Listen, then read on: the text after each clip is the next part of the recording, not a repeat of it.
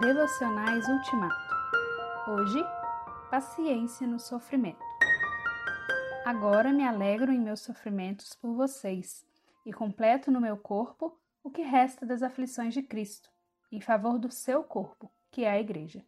Colossenses 1, 24. Os cristãos devem saber que não serão poupados do sofrimento e que tal sofrimento deve ser digno de ser assim chamado. Ele deve realmente nos ferir e abater, como acontece quando nossas posses, corpos e vidas são ameaçados.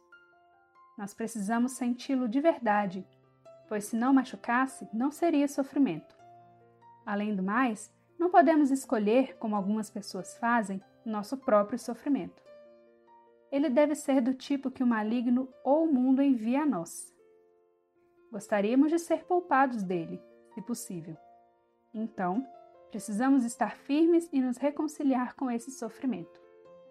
Como já disse anteriormente, precisamos sofrer para nos tornarmos mais parecidos com Cristo. Não existe outra maneira. Todos enfrentarão a cruz de Cristo e o sofrimento. Se você sabe disso, então sofrer é mais fácil e mais suportável. Você pode se confortar dizendo: Bem, se eu quero ser um cristão, devo vestir a camisa. Nosso querido Cristo não distribui outras vestes para quem está do seu lado.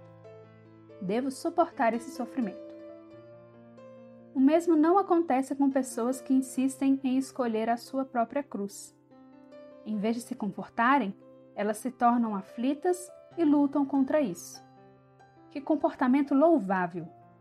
Porém, elas criticam a forma como ensinamos sobre o sofrimento como se fossem as únicas que pudessem ensinar como lidar com eles. Ainda assim, ensinamos que nenhum de nós deve escolher seu próprio sofrimento.